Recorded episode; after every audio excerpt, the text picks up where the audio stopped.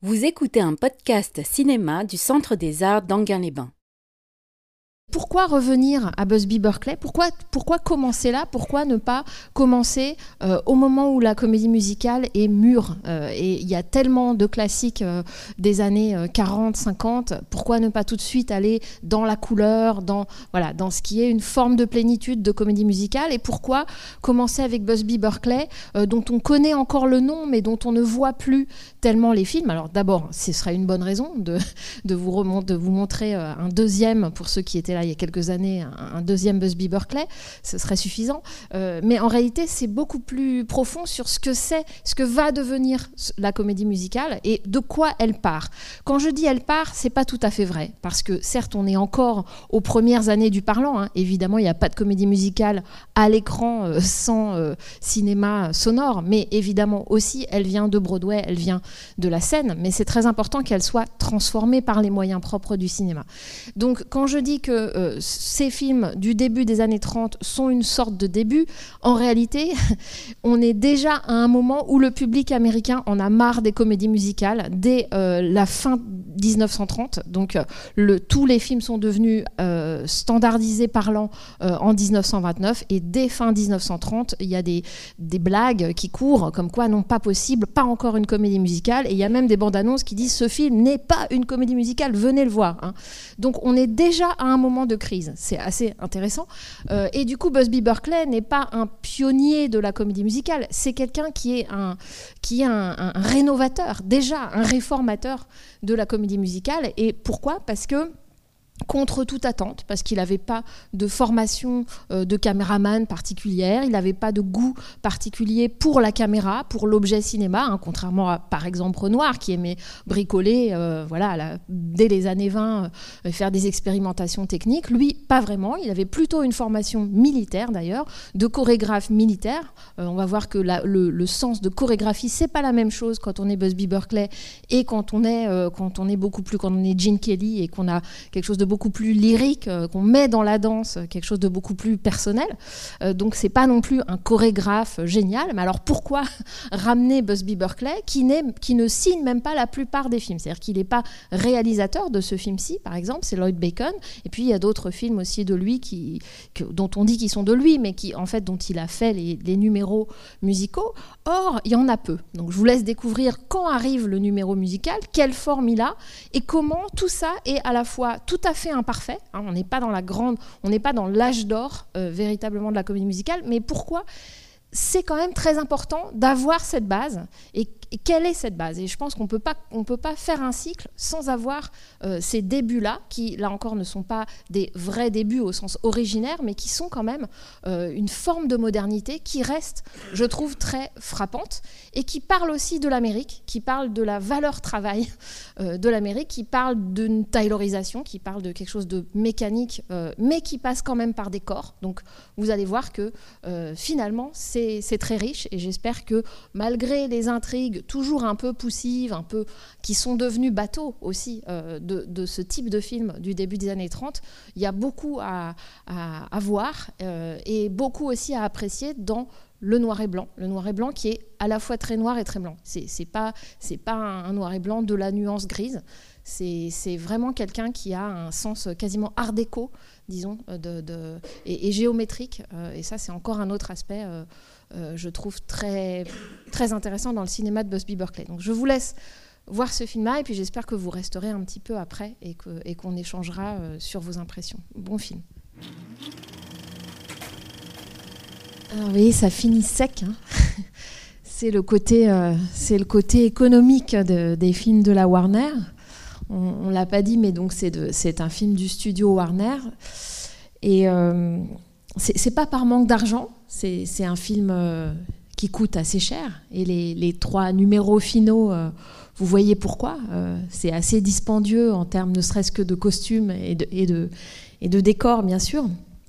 On va revenir à ces trois numéros parce que, évidemment, que dans les films qu'on va montrer dans la suite de ce cycle, il y aura plus de numéros plus tôt dans le récit. Mais c'est intéressant qu'ils soient comme ça réservés pour la fin euh, ce que je n'ai pas dit, c'est que Busby Berkeley, je disais qu'il n'était pas familier de la caméra, de, la, des techniques de cinéma quand il a commencé. mais en réalité, il était familier de la scène. C'était vraiment un enfant de la balle. Il avait fait beaucoup de, de scènes lui-même dès son enfance. Et bien sûr, le fait que ce film-là, comme les, films qu'il fait, tous les films qu'il fait au, début des années 30, hein, il y a toute une série de gold diggers, c'est-à-dire euh, des chercheuses, chercheuses d'or de 1933, de 1935, de 1937. Euh, prologue qu'on avait vu il y a quelques années, ou ce film-ci, ou Dames. Euh, tout ça, sont des, ce sont des films majoritairement avec une intrigue qu'on appelle backstage, donc film de coulisses, euh, c'est-à-dire qu'on est en train de préparer un show. Et pourquoi? Eh bien parce que, euh, bien sûr, ces films viennent de Broadway et donc de la tradition de la revue, de, la tradition des pièces aussi, où on, prépare un, spectacle. Ce qui est intéressant, il y en a beaucoup des films comme ça, et vous êtes habitué, si vous connaissez les films musicaux plus classiques, c'est-à-dire un peu plus tardifs, euh, que ça devienne, que, cette, cette, intrigue du backstage, elle est restée dans la tradition de la comédie musicale euh, euh, plus tardive. Mais ce qui, me semble particulier dans ces films-ci, euh, de Busby Berkeley, c'est qu'on a, quelque chose qui peut gêner, enfin ça fait plusieurs fois que je vois, mais ça me gêne de moins en moins à mesure que je le revois, c'est cette façon alors d'entrelacer ou de mal entrelacer, ça, ça s'est laissé à votre appréciation. Le côté couple, on pourrait dire l'intrigue amoureuse, voire les intrigues amoureuses dans celui-ci, mais disons qu'il y a le couple Ruby Killer, euh, euh, euh, Dick Powell, donc les, jeunes premiers, on pourrait dire, hein, on, finit vraiment sur eux, et puis les autres intrigues secondaires, mais qui sont aussi des intrigues amoureuses, et puis autre chose qui est souvent perdue dans les comédies musicales suivantes et qui est, je dirais, une façon d'arriver à à, embrasser aussi euh, la foule. Alors je dis la foule euh, parce que c'est un film que vous avez peut-être vu de King Vidor, un film muet magnifique, euh, parce qu'il y a quelque chose qui vient du muet dans, dans, ces films-là et qui ont à voir avec quand même une dimension politique de ce cinéma. Alors que l'intrigue paraît bébête ou alors complètement tournée sur la fabrication d'un spectacle. En réalité, dans la mise en scène même, euh, souvent, vous, vous, souvenez, il y a des mouvements de caméra. Euh, alors d'abord, bien sûr, il y a toutes ces scènes de répétition ensemble, et elles sont vraiment, je trouve, savoureuses. Et, il faudra attendre, euh, même dans Tous en scène, je pense que ça n'a pas cette dimension... tactile, enfin, de, de la réalité de, de, la sueur, de la réalité des vêtements, de répétition, etc., de la réalité d'une espèce d'atmosphère de mauvaise humeur ou de bonne humeur dans une équipe, et qu'il arrive à saisir et euh, qui va être reprise beaucoup d'ailleurs dans des films alors plus tardifs que l'époque classique et qui sont ces films de, euh, par exemple, euh, comment ça s'appelle Chorus Line, par exemple, hein, Fame, enfin voilà, ces films où on a des écoles de danse, on a des auditions de danse où on, est, on est sélectionné ou pas sélectionné, etc. Alors bien sûr, je disais, c'est une intrigue un peu banale, mais pourquoi? Parce qu'elle est devenue banale, parce que ce sont les clichés qui s'établissent à ce moment-là, à savoir le spectacle, bah, va y avoir des obstacles, l'actrice principale, enfin la chanteuse principale, elle se tord la cheville, euh, il va falloir la remplacer. Tout, ça, vous, le connaissez. Si vous avez vu des, comédies musicales euh, de coulisses, ce sont des, il va y avoir des histoires amoureuses, des rivalités féminines souvent dans la troupe, etc. Sauf que justement, je trouve que là, c'est montré de manière quasi pure, c'est-à-dire que c'est assez sec tout y est, mais c'est pas non plus mécanique dans la façon dont les, relations sont établies. Il y a, euh, j'allais dire presque, et je pense que ça vient de la tradition Warner, hein, le studio Warner, euh, jusqu'à un peu plus tard où il va devenir plus conservateur, il va se ranger du côté des autres studios hollywoodiens dans son idéologie, on pourrait dire. Mais au début, c'est vraiment, il est caractérisé par euh, des préoccupations sociales, de voilà, de, réalisme social, si on veut. Et d'autre part, ils sont très très bons, vous le savez, pour les films noirs, qui ont une dimension d'ailleurs sociale, même si elle est stylisée euh, dans, des films noirs et policiers. Et en fait, je me dis en voyant ce, film-là, que d'une certaine façon, on retrouve un peu de tout ça. On retrouve un peu du, réalisme social dans toute la première partie. Alors je ne sais pas si ça vous a marqué, parce qu'après il y a, d'autres choses. Les intrigues amoureuses durent un peu, on s'y intéresse ou on s'y intéresse pas, selon qu'on accroche ou pas aux, acteurs et aux actrices. Il y a une dimension mélodramatique avec le jeu euh, de, de Daniels qui joue, euh, Dorothy. Euh, avec beaucoup de gros plans, ses grands yeux, etc. Et c'est quelqu'un qui vient du muet. Qui, donc il y, a une petite dimension de mélodrame là, mais donc on oublie le tout début. Et le tout début est assez violent disons, et, là encore très économique, très resserré, euh, dans la façon dont il montre ce milieu et dans la façon dont il montre euh, la dureté des rapports de ce milieu, euh, à savoir donc toute l'intrigue, les premières scènes avec Dorothy et le, financier, Abner, où c'est ah non non mais je veux faire quelque chose pour vous, mais en retour vous ferez quelque chose pour moi, et où on a voilà une définition de, rapports prostitutionnels euh, instaurés obligatoires, on pourrait dire, parce qu'il y en a un qui a l'argent et l'autre qui doit continuer sa carrière, puisque c'est la star, on pourrait dire, elle a, quoi Elle a 30 et quelques, hein, mais euh, on, voit bien que c'est la figure de la star qui est sur le départ, euh, qui, est, au début, de, disons, qui est encore à sa gloire, mais qui va commencer à décliner et qui, à la fin, il y a ce, beau, ce beau passage de relais, mais là encore, c'est devenu un cliché. Euh, par la suite, euh, bien sûr, dans, les films, c'est-à-dire d'abord la rivalité et puis ensuite euh, ça ouvre à, une transmission.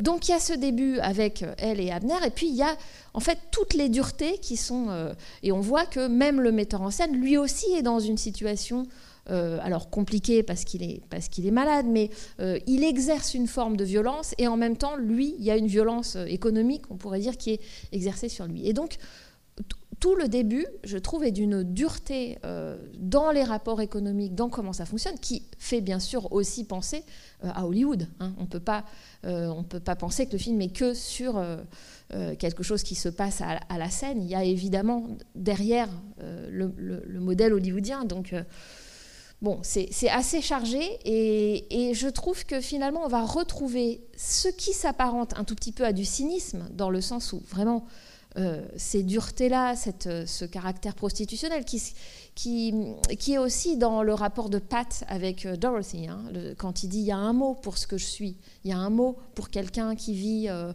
qui, est, qui, est, qui, est, entretenu par une femme. Alors il dit pas le mot, gigolo, j'imagine, mais voilà, mais on est et bien sûr pourquoi est-ce qu'on peut entendre tout ça euh, empilé au début d'un film? Parce qu'on est à la période pré-code. Alors j'en ai un peu parlé ces dernières années. Qu'est-ce que c'est que le pré-code? Je rappelle qu'il euh, y avait ce code très très fort d'autocensure des studios. Pourquoi? Parce que sinon, à chaque fois qu'un film sortait, il était... Euh, possible que dans chaque État, euh, voire dans chaque ville, c'est encore plus à plus petite échelle, euh, le film soit interdit, euh, banni pour telle, telle, telle raison culturelle, par exemple dans le Sud, voilà, plus prude qu'ailleurs, etc.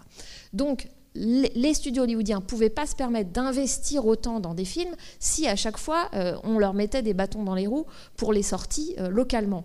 Donc, il y a cette idée, et qui arrange bien certains idéologues euh, très, ultra conservateurs, de faire un code d'autocensure des studios, qui va être le code Hayes, euh, et qui va être écrit en 1929. Sauf que, en fait, au début, il est mal appliqué. Il est quasiment pas appliqué.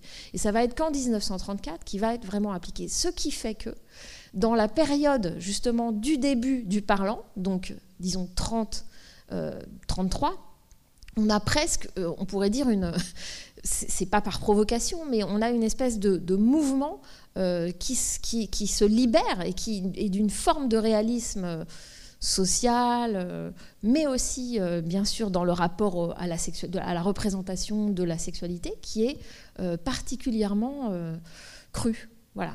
Euh, donc le pré-code, ce n'est pas seulement qu'on précède le moment du coup près où il va y avoir toute une liste d'interdits, de, représentations, de, rapports entre euh, un noir et une blanche, euh, de, représenter bien sûr l'avortement, mais aussi l'accouchement, mais aussi le meurtre, mais aussi l'adultère. Voilà, toute une série d'interdits dont on se dit que c'est quand on les lit que mais c'est pas possible de faire du cinéma, mais dont en fait on sait très bien par la suite que se sont accommodés, s'est accommodé le classicisme par toutes sortes de techniques de, suggestion et d'ellipse. mais en tout cas, là, c'est pas ça. C'est-à-dire que c'est la période où on voit les choses, où on les entend, et on ne dit pas le mot gigolo, mais enfin, on, utilise vraiment des périphrases très très proches de ça, et on montre des situations qui sont extrêmement euh, oui, euh, je trouve pas d'autres mots là, euh, enfin crue, violente, dure, et voilà, et, de manière quand même assez réaliste. Et ça, c'est quand même la marque de, Warner. Et tout ça dans ce film qui, est une comédie musicale et qui, en apparence, ne montre qu'un petit milieu qui est celui de la scène. Et juste une petite, pour conclure sur ce développement dans l'idée qu'il y a dans ce film beaucoup d'autres films, d'une certaine façon. Il y a beaucoup de, non pas de genre, mais disons de d'aspects de la moire euh, du cinéma euh, à la fois social, à la fois euh, même noir, d'une certaine façon, parce qu'il y y a un rapport à la ville qui, est là. Bien sûr, ça va être rassemblé dans le, morceau final, le, ballet, si on peut dire, final 42nd Street, puisque ça parle de New York, ça parle de la grande ville. Et où, avec tous ces mouvements de caméra qui rentrent et qui sortent du building, vous voyez qu'il y a le petit film noir, il y a, y, a, tout ça, il y a le film social, mais qui sont, qui sont dans ce medley final, qui sont là aussi. Donc c'est aussi Hollywood, c'est aussi le studio Warner qui, qui, arrive dans un numéro à tout ramasser. Petite chose sur la traduction, quand, quand, euh, quand elle chante euh, euh, des femmes des années 50, des jeunes filles des années 50 et des femmes plus mûres des années 80, évidemment, c'est une erreur d'adaptation. Hein, c'est alors de 1933.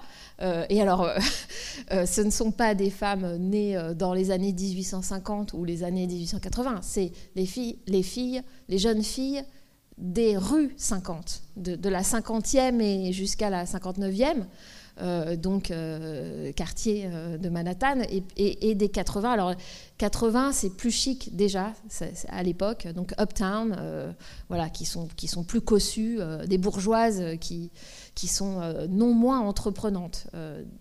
voilà. Donc, bon, ça c'est une petite erreur de traduction, mais on va sans doute revenir à ces numéros finaux parce qu'ils sont, ils sont assez impressionnants. Mais déjà, moi, ce qui me frappe, c'est quand même ça, c'est-à-dire comme on arrive dans une forme qui est connue, la comédie musicale pourrait être artificielle, non réaliste, enfin tout ce qu'on veut, et ce qu'elle est euh, de fait, euh, il y a un poids de, réalité euh, très fort, plus fort en tout cas au début des années 30 dans ce type de film que par la suite, me semble-t-il. Oui. Oui, bon, bonsoir. E, e, est-ce qu'à l'époque, en 1933, la 42e rue était déjà euh, une rue qui, a été appelée dans les années 50-60 une sacrée rue à New York? Parce qu'on voit dans le ballet final même un meurtre.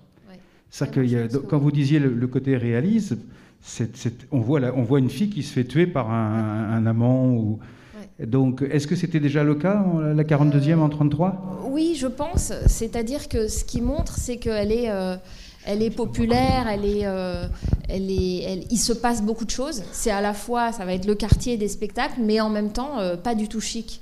Et je, je, pense que ça laisse aller rester jusque dans les années 80, euh, début des années 80, fin des années 70, c'est plus tellement ça. Alors on pourrait dire, si vous êtes allé, c'est vulgaire, ça reste euh, les néons, les, euh, choses de, des spectacles de rue, etc. Mais c'est complètement nettoyé par rapport à ça. Et, non, je pense que c'était déjà, déjà plutôt ce que c'était jusque dans les années 70. mais c'est une célébration, bien sûr, de ça aussi. qui est, me semble-t-il, une célébration d'un comme je disais, d'une idée du cinéma aussi, hein, euh, selon, selon Warner. Euh, euh, ou en tout cas, puisqu'on n'est pas vraiment dans un, dans un cinéma d'auteur. Mais hmm. est-ce qu'il y a d'autres remarques liées à ça? Je, Pour faire une remarque au passage, je trouve ça hyper intéressant ce que tu as dit sur la comment dire, la manière de rendre compte finalement de, la société, en fait, des problèmes de société, euh, des rapports d'argent, fait, finalement, et surtout des rapports de, euh, comment dire, de la manière dont l'argent va structurer les rapports en fait entre les, entre les gens. Et finalement, c'est aussi la question des, euh, comment dire, de la, production, enfin, c'est-à-dire en gros, voilà, qui, qui, paye, qui travaille.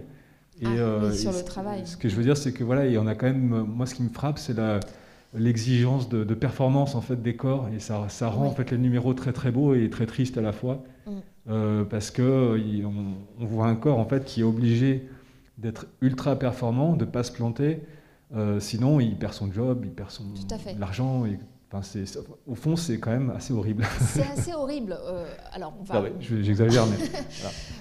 Euh, avant d'en arriver au jugement idéologique, euh, effectivement, c'est une valeur de l'Amérique qu'on voit. C'est-à-dire, c'est pour ça que se rejoue quelque chose de très américain, comme quand on voit un western ou autre, et qui est, et, ça va se porter dans toutes les comédies musicales américaines après, euh, et qui est effectivement le rapport corps-travail. Mais en réalité, dans la taylorisation, parce que c'est de ça qu'il s'agit hein, euh, euh, à cette époque, c'est-à-dire au, début des années 20 plus exactement, et vous allez, bien sûr, vous connaissez les temps modernes de, de, Chaplin qui date, si je ne me trompe, de 36, qui va thématiser ça, qui va, qui va le montrer de manière beaucoup plus directe. mais ce rapport disons, l'exploitation des corps par le travail, la mécanisation du travail, le fait qu'on ne produit pas quelque chose comme un artisan qui serait un objet à soi et qu'on pourrait vendre après, euh, mais qu'on fait partie d'une chaîne, qu'on fait partie d'une machine et que on doit être performant parce que sinon tous les autres maillons euh, enfin toute la machine peut, se gripper, effectivement, c'est le système du show. voilà, y compris le moment où, à la fin, le, metteur en scène, d'une certaine façon, l'horrible metteur en scène, euh, lui dit, lui met, lui, met, le dernier coup de pression. C'est-à-dire que la pauvre fille, c'est son premier spectacle. Euh, elle, est, elle est la doublure de la star et en plus il faut qu'au dernier moment, au moment où elle va rentrer en scène, lui dise ben, on compte, on est, on est 200 jobs euh, dépendent de toi et si tu pètes, ben, tout, le voilà, t'es le maillon. bon, alors oui, c'est horrible d'une certaine façon, mais si on le regarde d'une autre façon, c'est cette dimension politique du film qui, à mon avis, manque de certaines comédies musicales suivantes qui sont beaucoup plus autour du couple, autour de euh, et quelque chose de plus lyrique, du rapport personnel du danseur à, son espace, à sa danse, à l'autre, etc.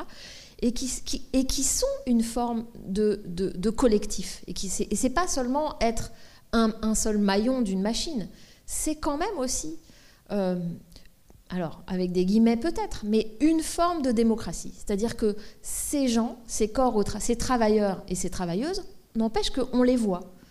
On, les voit faire leur travail. Et bien sûr, il y a une hiérarchie, il y a un chef qui leur gueule dessus, mais en même temps, ils font quand même ensemble œuvre. Et le chef sait très bien qu'il est aussi dépendant des, gens euh, qui travaillent pour lui. Donc, je trouve qu'il y, a une double dimension. Euh, c'est pas seulement euh, voilà, les corps qui sont exploités euh, et qui doivent être des machines performantes, c'est plus subtil. Et comment passe aussi cette subtilité? Et ça, c'est l'autre énorme, je trouve, apport de Busby Berkeley, et singulièrement, c'est présent dans ce film-ci, c'est que le corps, alors, je disais qu'il avait été ordonnateur de, chorégraphie militaire, et si vous connaissez un peu la chorégraphie, si vous avez goût pour la chorégraphie, euh, vous voyez bien qu'elles sont pas difficiles ces chorégraphies. Elles sont pas ornées, c'est pas des, c'est pas la beauté de la danse, etc. C'est pas le, le, pas très bien fait euh, qu'on peut avoir chez Fred Astaire, quasi contemporain. Hein. C'est aussi les, années 30. Euh, Ginger Rogers débute Ici, vous allez la voir à la RKO. Euh, enfin, c'est pas dans le programme pour des questions de droit, mais on essaiera de remontrer, de montrer des extraits. Mais euh, elle va, elle va être en couple avec Fred Astaire. Euh, là, elle joue le personnage de, Anytime Annie. Hein, là encore une, allusion quand même très grivoise, parce que c'est pas seulement qu'on peut lui demander n'importe quand d'être dans un spectacle, c'est qu'on peut lui demander autre chose n'importe quand. Euh, donc euh, euh, voilà, c'est en même temps on les voit ces corps, on les voit. Il y a un collectif, mais on les voit, je trouve, un par un aussi. C'est-à-dire c'est les deux. Et c'est ça que j'aime bien. C'est de même que dans l'arc narratif, dans la structure du film, il y a deux choses, comme je disais, c'est-à-dire il y a d'un côté l'amour, le couple, est-ce qu'ils finiront ensemble, est-ce que chacun trouvera sa chacune, etc. Et puis il y a le collectif, le spectacle, euh, est-ce que ça va faire quelque chose qui tient Et on va voir les numéros à la fin, ce que ça donne, leur travail. Il y a ces deux choses, elles sont pas toujours bien mêlées, elles vont l'être, elles vont être beaucoup plus intégrées, hein, c'est le mot, le The Integrated Musical. Voilà. Et les numéros vont être beaucoup plus intégrés dans la période qui va suivre. Donc là, ça se tient parfois de manière un peu juxtaposé, un peu raide, etc. Mais justement, je trouve que comme ça se mêle pas complètement, il y a une forme de tension et on voit les deux. Et on voit donc aussi beaucoup les corps en réalité. On ne voit pas que du travail. Euh, on ne voit pas que des corps qui sont des machines, on voit des corps extrêmement érotisés. Et c'est ça que permet euh, le, précode. Euh, c'est-à-dire, elles sont pas complètement fondues dans la machine. Alors bien sûr, il y a, les plans finaux. Il y, a le, plan du, qui, est devenu la marque de fabrique de, Busby Berkeley, c'est-à-dire ces, ces, plongées euh, zénitales. Il est complètement au-dessus, de même que le metteur en scène et le maître absolu dans le spectacle. Ben lui, il est carrément au-dessus d'eux, littéralement avec sa caméra. Euh, et, effectivement, les corps des danseurs et des danseuses, mais principalement des danseuses, euh, deviennent des points, des, cercles. Alors là, on ne le voit pas trop, mais souvent, il y a d'abord quelque chose d'un peu militaire de l'ordre de la marche, et qui est plutôt le carré ou le rectangle, et puis ça s'ouvre et ça devient une sorte d'éventail, de cœur, de, forme triangulaire, et à la fin, plus un cercle, un, un, peu cellule, quoi, un peu un peu encore plus abstrait d'une certaine façon, et la, roue ou bien la, cellule. Là, c'est un peu plus. Euh, ça va être plus développé dans, les films euh, suivants, mais il y a un côté à la fois art déco et puis une folie qui est propre à Busby Berkeley, c'est-à-dire une, façon de modeler ça euh, pour aller au-delà du corps, pour aller au-delà de cet érotisme un peu banal de l'érotisme du corps un peu dénudé qui danse et pour en faire autre chose. Mais est-ce que Busby Berkeley, pour autant, est Leni Riefenstahl? Hein, Je suis un peu catégorique, mais est-ce que pour autant, c'est si militaire que ça? Est-ce que est-ce qu'il fait comme les nazis euh, quand, ils, quand ils font des, des ordonnancements euh, et, des, chorégraphies militaires? Je ne pense justement pas, parce qu'il me semble qu'on garde, euh, garde tout. C'est-à-dire qu'on a à la fois l'abstraction, le côté très très ordonné, parce que pour faire des, choses comme ça, il faut effectivement énormément travailler, et on va au-delà du corps, et en même temps, tout le reste du film, c'est très sensuel, ne serait-ce que le travail sur les costumes, vous avez vu dans le générique de début, ce sont des costumes de Horry Kelly, qui était un, grand, un, très intéressant costumier euh, hollywoodien, qui a d'ailleurs vécu avec Cary Grant, je crois, au début euh, des années 30. Euh, et les soies sont de Chunny Brothers. Et il y, a y y a quelque chose de très soyeux souvent dans les, dans les tissus, de, de, doux, de, de, brillant en même temps. Les, les, les, robes du soir qui en fait ne sont pas des robes pour pouvoir danser, qui sont des espèces de jupes culottes euh, robes. Euh, et puis Ruby Killer, donc la, la jeune première, qui a toujours ses manches ballons, qui sont associées à une forme d'innocence euh, et à une forme de naïveté qu'elle a. Hein. Elle joue avec les grands yeux euh, au début, euh, quand on lui fait prendre les toilettes des hommes pour le bureau du directeur. voilà, donc il y, a ce travail-là de, singularisation malgré tout des corps. Donc ça, je trouve que c'est pas aussi simple que de dire voilà c'est une machine et on fait travailler l'ouvrier danseur il y a une forme d'érotisme, alors bizarroïde, hein, parce que la caméra, c'est extrêmement osé, cette, cette, caméra qui à la fois, elle peut prendre de la hauteur à tel point que les gens sont plus des gens, sont autre chose, et en même temps, elle peut passer entre les jambes euh, des danseuses. On voit le dessous, on voit, et tout ça va devenir une figure euh, de mise en scène dans la comédie musicale, le crotch shot, hein, le, le, plan d'entrejambe quand on lève la jambe pour faire le cancan. Et juste quand elle rentre en scène avec ce, costume de, Belle du Sud, là, au, début du spectacle, quand c'est vraiment le jour J, euh, elles font une sorte de, cancan et vraiment on voit euh, dessous, on voit tout, on voit, tout le tout l'entrejambe euh, à ce moment-là. Donc il, reste quelque chose à la fois de très érotique et à la fois effectivement de désérotiser par la multiplication, qui est une sorte de fantasme on pourrait dire enfantin ou peut-être paranoïaque, je ne sais pas, de, prendre une figure et en fait de la démultiplier. elle, est, elle est à la fois la même, la danseuse, et à la fois non. On voit quand même les visages différents. On reconnaît Ginger Rogers, on, voilà, on passe d'une à une autre. Il y en a une qui chante quelque chose, puis après, elle chante autre chose parce qu'on entend qu'elle fait plutôt partie des chœurs. Euh, voilà, c'est à la fois singulier et collectif, et c'est ça que je trouve euh, quand même très très réussi dans ce qui nous est montré, dans ce qui nous est donné comme un film pas encore abouti dans le sens de pas encore classique, très travaillé, parce que les, les numéros finaux, il faut qu'ils soient très travaillés, mais euh, pas sûr de, euh, de son fait en termes de classicisme. Alors, du coup, je vous ai amené euh, deux extraits que j'aimerais quand même vous montrer. Oui ou pas? C'est possible? Alors, qu'est-ce qu'on passe? Alors, je pense qu'il y a un numéro que vous connaissez peut-être déjà, donc je ne sais pas si. qui est We're in the Money. et qui est lié à cette histoire. Alors, peut-être on le passe. Non, est-ce que vous le connaissez? Est-ce que vous voyez de quoi je parle? D'accord. C'est un numéro donc de Busby Berkeley euh, du film suivant, je crois que c'est le film suivant, qui s'appelle Chercheuse d'or de 1933, avec aussi Ginger Rogers à ses débuts, euh, et qui cristallise cette idée. Mais tu peux lancer. Qui cristallise cette idée que les films, euh, ces films sont des films rooseveltiens et que ces films sont des films qui réfléchissent à la Grande Dépression, qui réfléchissent à la crise, euh, et qui cherche, non pas à la résoudre évidemment, mais euh, qui en tout cas représente ce que c'est que effectivement euh, être un travailleur dans une grande ville après 1929 et avec les conséquences de 1929. Et donc c'est encore un film de backstage, encore un film où on fait un spectacle, et vous allez voir quels numéros elles font à ce moment-là.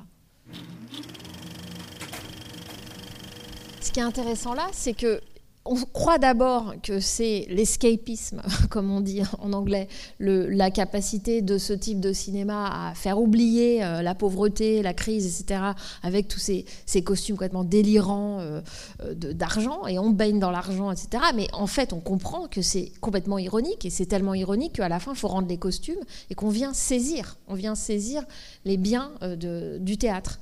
Donc euh, c'est quand même une réflexion sur euh, l'escapisme du cinéma aussi, euh, qui, fait briller les choses à une période où, qui montre aussi du luxe. Et Busby Berkeley montre des, tenues, des, décors aussi très luxueux à un moment de, crise. Mais il a, ce, il a ce recul sur lui-même.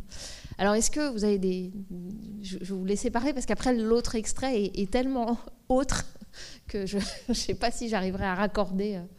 Est-ce qu'il y avait des, interventions ou des, ou des questions euh? Moi, je voulais revenir sur euh, 42e rue. Euh, je, trouve que les, que les, chorégraphies font penser à l'art déco et aussi au kaléidoscope. Mm-hmm. On a ces transformations comme ça. Et puis, pour revenir au social, je trouve que ce qui est très bien montré, euh, c'est le, casting et on imagine effectivement la, difficulté à travailler. Parce que enfin, moi, je trouve que ce qui est bien montré, c'est qu'ils veulent tous avoir, euh, avoir les rôles. Quoi. Ils sont fébriles. Euh, voilà. Et c'est vrai que c'est rare les films où on montre avec autant de dureté la difficulté à travailler en général et dans ce milieu en particulier. Mais ça a continué quand même de montrer, de montrer ça. D'ailleurs, même la fièvre du samedi soir va, va reprendre euh, ce type de, c'est-à-dire des rapports de classe. Euh, on a vu, alors c'était quand Renoir, ça y est, je m'y perds, il y a deux ah ans. Ah oui, French Cancan. Euh, French Cancan. et il est clair que French Cancan, euh, Renoir, alors c'est 53, il a vu les comédies musicales américaines, hein, il est mm. devenu américain en 41, il vivait aux États-Unis, donc il les a vues. Il les a vues, ces, ces, comédies musicales, et il, il intègre ça aussi. C'est-à-dire la fille qui croit qu'il faut coucher pour être sélectionnée. Euh, bon, il se trouve que dans son, dans son film, non, mais c'est un petit peu. Euh, et d'autre part, euh, oui, ces rapports de classe et ce côté ouvrière. Et d'ailleurs, dans French Cancan, la, la, fille qui est repérée pour être danseuse, elle est blanchisseuse, enfin, elle est, elle est mhm. ouvrière de blanchisserie. Donc, oui, il y a tout à fait les rapports de classe qui vont être un peu gommés un peu quand même, je trouve, dans toute la. C'est pas l'affaire de Minelli, par exemple, mais qui est. Même si dans Gigi, vous allez voir qu'on on retrouve un peu ça. Euh, toujours quand même cette idée que le corps féminin, euh, enfin, il y a un côté maquignon dans, dans, tout ça. Euh, et d'ailleurs, petite note, excusez-moi, ça n'a pas tout à fait rapport avec ça, mais la scène, parce qu'on a peu parlé des numéros, des numéros eux-mêmes, et notamment donc celui Shuffling Off to Buffalo, le, premier des, des, grands numéros finaux, avec cette, ce train qui s'ouvre là, cette ouverture du, du décor qui est assez euh, extraordinaire. Euh, je sais, on aurait dû passer pendant le confinement euh, certains l'aiment chaud. Mhm.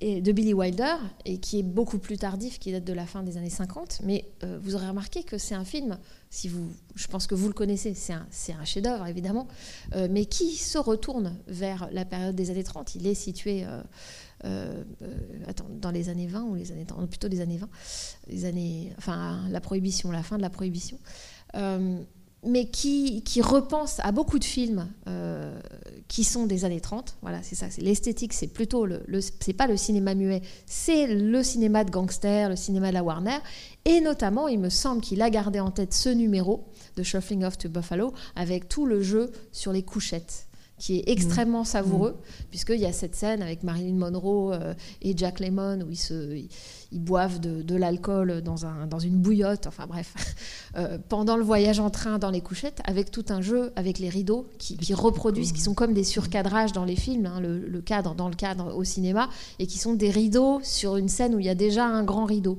et avec des petits jeux d'ouverture-fermeture, un peu comme un théâtre de, de marionnettes. Et voilà, il me semble que ça, euh, il s'en est vraiment souvenu de ce numéro, parce qu'avec toutes les discussions des filles d'une couchette à l'autre, des commentaires, des ragots euh, d'une couchette à l'autre, euh, voilà, il a, retenu ça. Donc c'est des, films, ces films de Busby Berkeley, enfin de chorégraphiés par Busby Berkeley du début des années 30, qui ont marqué, qui, qui, sont restés, même si nous on les voit plus, d'autres des cinéastes de générations suivantes, ou un peu plus vieux, entre deux générations, euh, les, ont, les ont bien en tête, euh, me semble-t-il.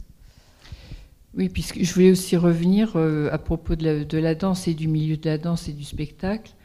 Je trouve qu'on comprend, on est même nous-mêmes partagés, nous spectateurs, entre il faut réussir, il faut arriver à monter ce spectacle, quelles que soient les conditions, et en même temps, euh, on voit bien que c'est très. Enfin, il, montre bien la difficulté. C'est vrai que quand on va voir un spectacle de danse, on a l'impression que bon, tout ça c'est facile. On n'est pas dans les coulisses de la, des préparations.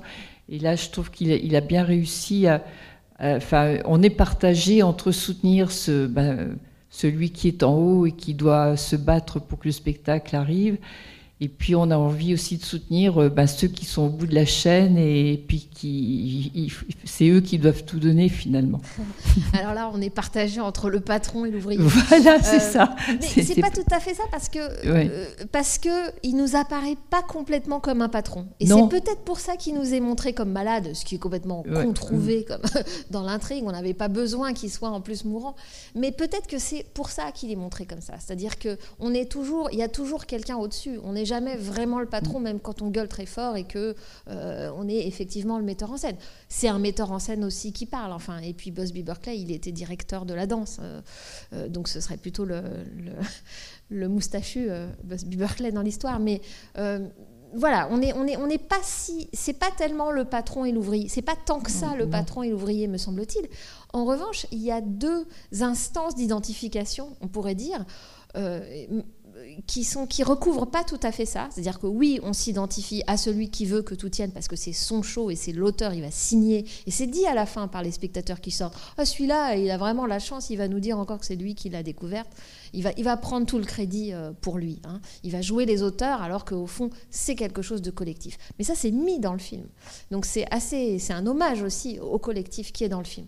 Mais il y a, deux, il y a, une double identification qui, qui recouvre pas tout à fait celle-là, me semble-t-il, et qui est s'identifier au personnage, j'allais dire psychologiquement, dans les histoires d'amour, euh, l'homme, la femme, euh, qui a raison, qui a tort de partir, de rester, de, balancer son verre, euh, de se prostituer plus ou moins ou pas, etc., de sortir avec le financier ou pas. Bon, tout ça, c'est-à-dire des identifications. Et puis il y a une autre un autre type d'identification qu'on a en même temps en tant que spectateur et qui est euh, euh, celle du spectateur mmh. qui serait dans la salle en train de regarder un spectacle.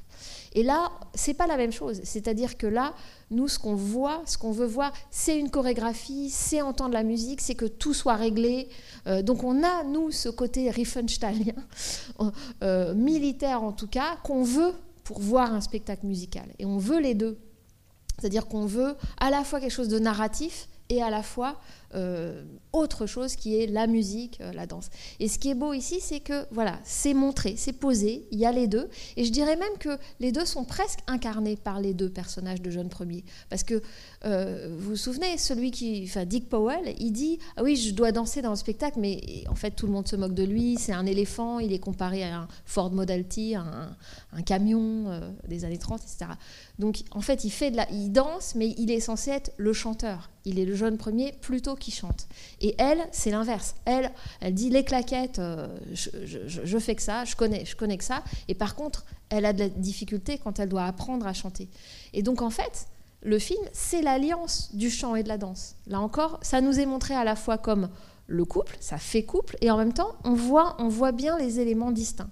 Et c'est ça que, j'aime bien. De même qu'on qu'on s'identifie de manière différente. Une comme spectateur de théâtre, on pourrait dire, enfin de stage en tout cas, de scène, et puis une autre comme spectateur de cinéma, euh, voilà, qui se projette dans des personnages, et dans des psychologies, et dans des histoires d'amour. Il y a les deux, et c'est, c'est, assez beau, de, assez limpide, cette, cette clarté-là.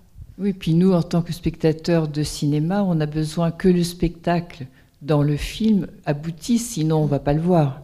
Oui, c'est pour ça que c'est pas si mal cette idée de le garder pour la fin. Alors que mm. par la suite, souvent, on se dit oh là là, non, le public va s'impatienter. Il a payé pour une comédie musicale. Il faut que pendant qu'on prépare le spectacle, ben, on voit des répétitions abouties. Euh, sinon, ça va pas aller. Il faut qu'on voit une audition pleine, qu'on voit vraiment. Et là, non, il tient, il tient jusqu'au bout. C'est assez étonnant. Ça, ce sera plus fait par la suite. Euh, flash dance et tout ça, on les voit toujours danser assez tôt, même quand ils répètent tout seuls devant leur miroir. Et eh ben, on a toute la musique en off, etc. Et petite note sur la danse elle-même, vous avez sans doute noté euh, qu'il y a un faux raccord euh, quand elle, dans 42e rue, quand elle se met à faire des claquettes très sérieusement. quand elle a ses chaussures de claquettes, cette fois-ci non plus à très haut talon, mais, mais beaucoup plus plates. En fait, il paraît que ce film est le dernier euh, pour lequel on a enregistré les claquettes en son direct. Mm. Euh, et là, moi, j'ai l'impression qu'elles sont en bois, alors que d'habitude, elles étaient en métal, et que c'était le métal aussi qui a posé problème, et que c'était trop fort, c'était trop dominant dans la prise de son. Et donc, par la suite, les claquettes vont être doublées, mais attention, les claquettes de Fred Astaire doublées par Fred Astaire lui-même. Hein. Euh, donc ce sont, il refait les pas exactement lui pour avoir le bon son des pas. Euh, mais quand même, là, on l'entend très bien. C'est très différent. Le son qu'on entend quand il y a le plan sur l'enchaînement de claquettes, et puis ensuite on cut et on a le raccord sur la fin de l'enchaînement, mais on voit plus ses pieds. Euh, et on sent bien que c'est un petit peu hétérogène, mais justement, c'est une curiosité du film qui, participe aussi du côté enfin, réaliste, euh, concret, euh, direct, euh, qui va se perdre ensuite par la suite. Oui. Ah oui, alors ça je sais jamais les Oscars. Je crois qu'il a été nominé comme pour meilleur film, mais qu'il l'a pas eu. Ah bon Alors vous voyez. Ah il l'a eu? Ouais, je sais qu'il a eu un grand succès. Ça c'est. Oui. Ah, de toute façon, bien sûr, il fait partie de. Euh, bah, toute la série des films Busby Berkeley là, sont, conservés à la Bibliothèque du Congrès. La Bibliothèque du Congrès, euh, contrairement à, en France où il y a un dépôt légal, euh, donc la Bibliothèque du Congrès, malgré tout, c'est une sélection de ce qu'on considère comme étant patrimoine nécessaire pour l'Amérique. Et, effectivement, cette série de films en fait partie. Que ce soit les films de Lloyd Bacon, de Busby Berkeley ou de Mervyn Leroy, tous ces films qui sont chorégraphiés, en tout cas par euh, Busby Berkeley. Alors, je vous ai amené juste un, dernier. Alors, non, vous voulez, vous voulez, allez-y, si vous avez des, des interventions, n'hésitez pas, parce qu'après, je sais. Oui?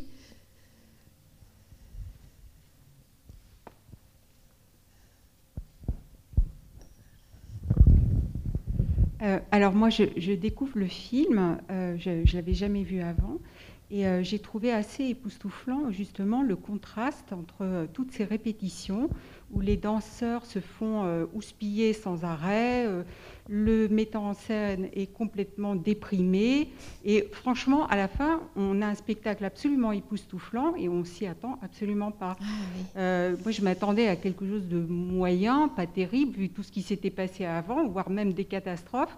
Et alors là, on est absolument oui, c'est ça, le mot époustouflé par euh, toute cette inventivité dans les scènes de danse, les, décors, même les costumes, c'est assez fabuleux et il y a quand même un suspense qui a été, comme vous disiez, gardé jusqu'au bout. Euh, et notamment euh, la, scène incroyable avec tous les buildings, on, les voit ah monter, et quand ils se retournent, on, on a ce décor incroyable. Enfin, ça, c'est très très bien fait, je trouve. Oui, c'est très beau ce moment où on les voit porter leur petit tableau noir euh, mhm. de dos et on, se dit, tiens, c'est un peu bizarre. Il y a un côté, on ne sait pas encore tout à fait ce que c'est, mais on commence à, comprendre. Je pense que dans la temporalité des numéros, c'est important ça. C'est-à-dire que nous, notre travail de spectateur, comme c'est quand même très complexe du point de vue de la scénographie et aussi des mouvements de caméra, hein, qui sont complètement. C'est pas lui qui a, inventé que la caméra puisse être mobile comme ça ou qu'elle puisse faire une plongée. Mais c'est absolument lui qui l'a systématisé. C'est ça qui est étonnant. Il y a dans Applause, par exemple, de, de, de Mamoulian, des, choses, des, des, films qui sont avant, il y a des plans époustouflants. Mais, mais de, de, de le faire systématiquement, ça c'est autre chose. Ça devient de faire système, euh, de se dire que la caméra chorégraphie autant, voire plus que les danseurs et que la scénographie est participe de tout, un, ensemble qui est à la fois dynamique, qui est à la fois très réglé et à la fois vivant, qui reste, qui reste vivant, qui est à la fois très humain, érotique et très mécanique. Tout ça, c'est vraiment lui qui le cristallise, Busby Berkeley, euh, parce qu'il le systématise. Euh, mais ce que vous dites sur les... D'abord, effectivement, je trouve ça très beau, le, truc de la ville avec les buildings, je trouve ça aussi très, très très réussi. Mais quand vous dites que c'est un suspense, plus exactement, c'est une surprise, justement. c'est pas, c'est pas un suspense, c'est presque le contraire du suspense. quand même, on, a envie de savoir comment ça va se passer euh, à la fin. Mais oui, ça c'est système une vraie surprise, voilà. Tout à on s'attend pas à ce que ce soit aussi bien. Tout à fait. Mais ça, c'est parce que vous, vous ne faites pas partie de cette catégorie de gens euh, dont, je, dont je fais partie, qui est le, les, pires decks, les, pires des cas, hein, de toujours se dire euh, d'être pessimiste, d'être pessimiste. Comme ça, si on se réserve une surprise, si ça réussit, bah, on sera, on sera d'autant plus content parce qu'on sera surpris. Voyez. Et c'est vrai que c'est ce système-là qui est, qui, est, choisi dans le scénario. C'est assez. Euh, mais comment dire Pourquoi c'est osé? Parce que ça crée une forme d'hétérogénéité. C'est ça qui est non classique dans ce film, qui est pré-classique si on veut. C'est que euh, vous avez raison, ce qu'on voit, c'est d'abord de la sueur, c'est d'abord des, numéros, euh, des enchaînements qu'il faut apprendre, qu'il faut répéter plein de fois. Et on, voilà, c'est ingrat. Ce qu'on voit au début, à la fois, on aime bien voir les gens en short qui répètent, mais à la fois, c'est quand même, il y a une forme d'ingratitude, d'imperfection, de, le corps est trop lourd d'une certaine façon. Il y, a, il y a quelque chose qui n'est pas. Et puis, une rupture, et là, une forme d'apothéose. Contrairement à quelque chose qui serait beaucoup plus euh, oui, beaucoup plus intégré, qui va être euh, où on va tout de suite donner du costume, on va tout de suite euh, faire que Sid Charis, bah, quand elle lève la jambe, elle la lève pas là, elle la lève là. Donc elle est comme ça, Sid Charis, elle, elle, va pas se retenir à sa première danse pour ne pas trop nous montrer qu'elle sait lever la jambe parce qu'elle est danseuse classique. Donc c'est un autre, une autre esthétique d'une certaine façon. Oui? Attendez, je vais vous passer le micro, s'il vous plaît, ah pour enregistre. Il y a aussi toute une. Une petite seconde. comme avec Busby Berkeley, le micro se balance. Merci. du coup, je, je corrobore ce qui vient d'être dit. Je suis tout à fait d'accord avec cet effet de surprise qui, jaillit à la fin du film, effectivement, auquel on ne s'attend pas du tout. Et à tel point qu'on est plus épaté par la moi personnellement, par la mise en scène et par les, les décors et les costumes surtout les décors, cette locomotive qui sort. Mm. On n'avait pas du tout pu pressentir avant, dans ce mm. qui était montré, effectivement, on était plus sur un travail euh, mm. euh, purement humain et dans des décors très minimalistes, à tel point que le, numéro des, personnages qu'on a suivis devient quasiment anecdotique, quasiment le numéro de claquette, quasiment c'est le c'est pas le clou du spectacle, alors que ça aurait dû l'être quasiment, comme si on fait. Moi, je me rappelle de ce film, me un peu de Tous en scène. On mm. attendait un peu les prestations qu'on découvre. Mm. Est-ce que ça a marché Là, ça marche. Là, c'est quasiment l'inverse. Quasiment, on va être dans un.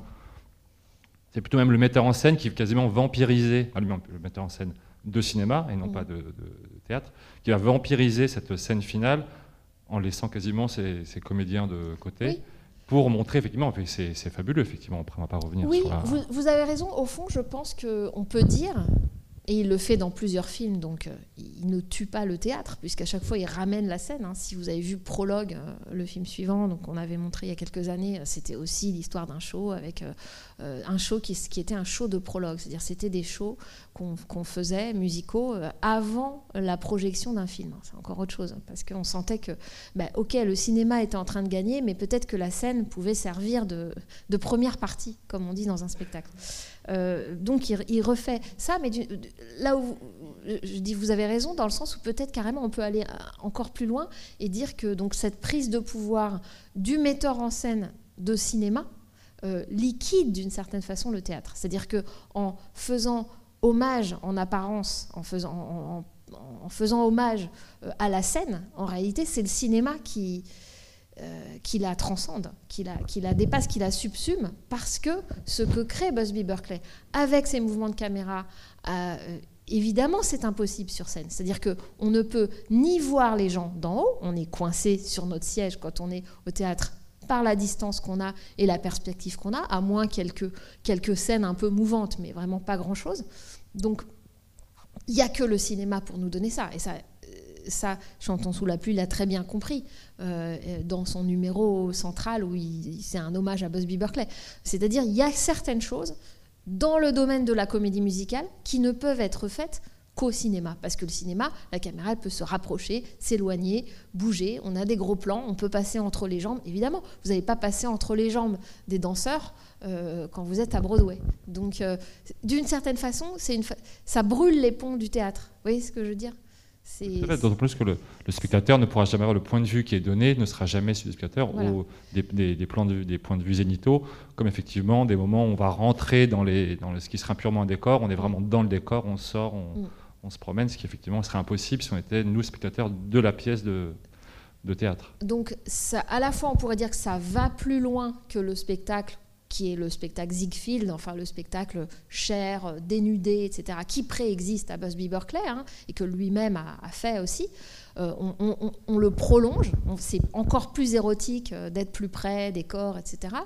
Et en même temps, on voit bien que ce prolongement est aussi une forme de négation et de dire bah, le cinéma euh, vous, offre quelque chose que le théâtre ne peut pas vous offrir. il vous offre une une proximité, une variation de, dans, la distance qui est, et une temporalité qui est différente de celle du théâtre, de la présence certes physique du spectacle vivant, qui peut être euh, évidemment très appréciable, mais on voit bien que c'est aussi une ode au cinéma. C'est-à-dire que sous, sous l'air d'être une ode à la scène, euh, je pense qu'au fond, c'est une prise de pouvoir du cinéma au moment où il, est devenu non seulement parlant, mais musical, et où... Euh, euh, c'est quelqu'un qui croit que qui croit en le cinéma, qui croit en la caméra. Et c'est ça qui est, c'est ça qui beau. C'est pas juste euh, un hommage aux gens qui travaillent dans le spectacle vivant et qui font, voilà, à la sueur de leur front, un spectacle collectif. C'est aussi ça, mais ça le dépasse, me semble-t-il.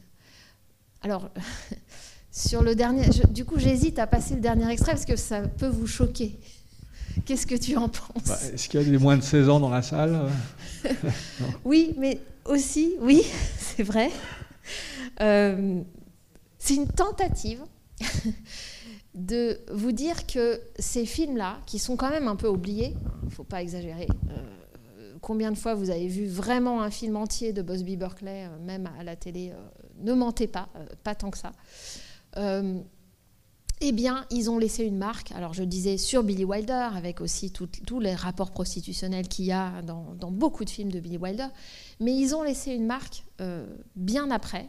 Alors, euh, euh, oui. Et notamment, mon hypothèse, c'est qu'un film comme Showgirls de Paul Verhoeven, qui date, me semble-t-il, de 1996, emprunte, entre autres, bien sûr, mais il emprunte au fond aussi à Busby Berkeley, avec une intrigue backstage, hein, donc une provinciale qui arrive, enfin je dis provinciale, quelqu'un qui n'est pas ni de Los Angeles ni de New York, qui arrive dans cette ville qu'est Las Vegas. Hein, pas, rien, hein, pas Los Angeles, pas New York, mais Las Vegas, l'empire du faux, l'empire du toc, l'empire de la vulgarité absolue et du commerce euh, des corps et des images. Euh, voilà, et qui, euh, et qui en fait va exactement comme dans beaucoup de ces intrigues backstage, finir par prendre la place de la vedette du spectacle, qui est un peu plus âgée qu'elle avec qui il y a une rivalité, il y a une haine et en même temps une amitié. Bon, voilà. Tout ça est très classique, mais euh, voilà, regardons comment euh, ça se passe. C'est un, c'est un moment du show. Euh, il y, a plusieurs, il y a plusieurs scènes de, de show dans, dans Showgirl. Je vous ai peut-être un peu perdu du coup. non, mais c'était, un rapprochement pas seulement chorégraphique, enfin de, scénographie. De... Évidemment, c'est pas du tout filmé pareil. Et euh, moi, je trouve assez, assez triste qu'on puisse plus vraiment faire des plans d'ensemble, de très grand ensemble, tout en restant euh, cinéma. Je pense qu'on a peur de, on a peur de quelque chose qui serait le théâtre d'une certaine façon. Mais là où c'est, je trouve ça proche, outre l'intrigue dont on voit bien que c'est une intrigue de rivalité et de, et de remplacement de l'autre par, euh, par sabotage de la, de la, d'une des danseuses. Euh, ce, qui, me frappe, c'est justement le fait qu'une fois que la couleur est là, euh, une fois que le code, le code ACE, alors là on était avant le code, là on est après, on est bien après le code, euh, mais ça se rejoint d'une certaine façon, c'est-à-dire montrer aussi une forme de vulgarité, de montrer la surface, montrer la peau, montrer la lumière qui se reflète toujours sur des matières extrêmement brillantes, extrêmement cheap, enfin d'une certaine façon, et en même temps très très lumineuses, très, euh, qui, qui, reflètent énormément. Et, et je trouve qu'il y a quelque chose de proche de, des choix de, Busby Berkeley d'une certaine façon. C'est-à-dire à la fois cette crudité, euh, et quelque chose de très physique euh, dans les corps, qu'un corps qui danse, il bah, faut le soulever, qu'il a une épaisseur, qu'il a une... Voilà, on voit même la cellulite, enfin bon, c'est très... Euh, ça va. Et en même temps que. Alors, vous n'avez pas vu tout le film, mais il y a une forme de perfection, malgré tout, dans, dans le côté très réglé des numéros, dans les corps, dans la, non-corpulence, on pourrait dire, euh, de, certains corps. Et voilà, je trouve que quelque chose, euh, d'une certaine façon, est, là et qui est, qui est de ne pas forcément donc on ne sait jamais si c'est une critique de la vulgarité, si on recherche une forme de légèreté, de, transcendance de toute cette lourdeur et de toutes ces, horreurs des coulisses, ou si, au contraire, d'une certaine façon, on s'y complaît ou on s'y plaît. Et c'est indécidable. Et, peut-être que c'est ça, Las Vegas, je, ne sais pas. Mais en tout cas, euh, de pas tout de suite asséner quelque chose d'idéologique sur la surface. Que la surface, c'est pas forcément... Euh, voilà, c'est pas forcément euh, rien. Et le superficiel, ça n'est pas forcément rien. Et ça, ce sera quand même aussi une leçon, j'espère, qu'on pourra euh, tirer de comédies musicales euh, à suivre, qu'on montrera, et ça peut me faire une toute petite fin sur pourquoi venir voir le film suivant, qui est, j'allais dire, parce qu'il y a un lapin en peluche dedans, d'une certaine façon, puisque c'est un film sur, qui s'appelle parade de printemps et qui donc se passe en partie à Pâques. Euh, et je voudrais aborder avec vous le fait que la comédie musicale ne craint pas le ridicule, non seulement qu'elle le craint pas, mais le, que c'est l'un des genres qui l'embrasse le plus. Peut-être avec l'horreur, mais euh, c'est pas trop ma partie. Euh, mais en tout, elle a peut-être des, rapports avec le film d'horreur d'ailleurs. mais en tout cas que c'est un genre qui, qui, ne craint pas, voilà, ni la surface, ni une forme de ridicule, et voilà, j'espère que Parade de printemps vous, vous attirera malgré tout. Donc c'est un film avec Judy Garland et Fred Astaire, dont je vous ai dit qu'il ne sera pas là dans sa période années 30 dans le cycle, mais j'essaierai de vous apporter quand même euh, euh, des, extraits euh, en plus de lui. Et pour l'anecdote, Parade de printemps devait être avec Gene Kelly. Donc on aurait eu un, couple Gene Kelly, Judy Garland. Et voilà, on va voir ce que ça fait de remplacer Gene Kelly par Fred Astaire euh, dans une comédie musicale. voilà, merci pour votre patience et à alors, merci Charlotte. Et donc, c'est le parade de printemps sera le 17 euh, novembre. 17 novembre. Et juste euh, au passage, vous avez tous vu la bande-annonce, mais la semaine prochaine, on va vous proposer euh, Tralala des Frères Larieux. Parce ah oui, absolument. Il y a finalement un petit revival comédie musicale. La comédie musicale n'est pas morte suite à Demi et, et Consort en France et surtout suite à la décision du CNC, du Centre national de la cinématographie, de proposer une subvention spécifique euh, pour la comédie musicale. Quelle idée donc euh, voilà, ça, a donné des idées à quelques producteurs et je trouve Tralala euh, dans, son, dans son genre et dans son pays très réussi. Donc j'espère que vous viendrez le voir et qu'on s'en reparlera la prochaine fois. Bonsoir.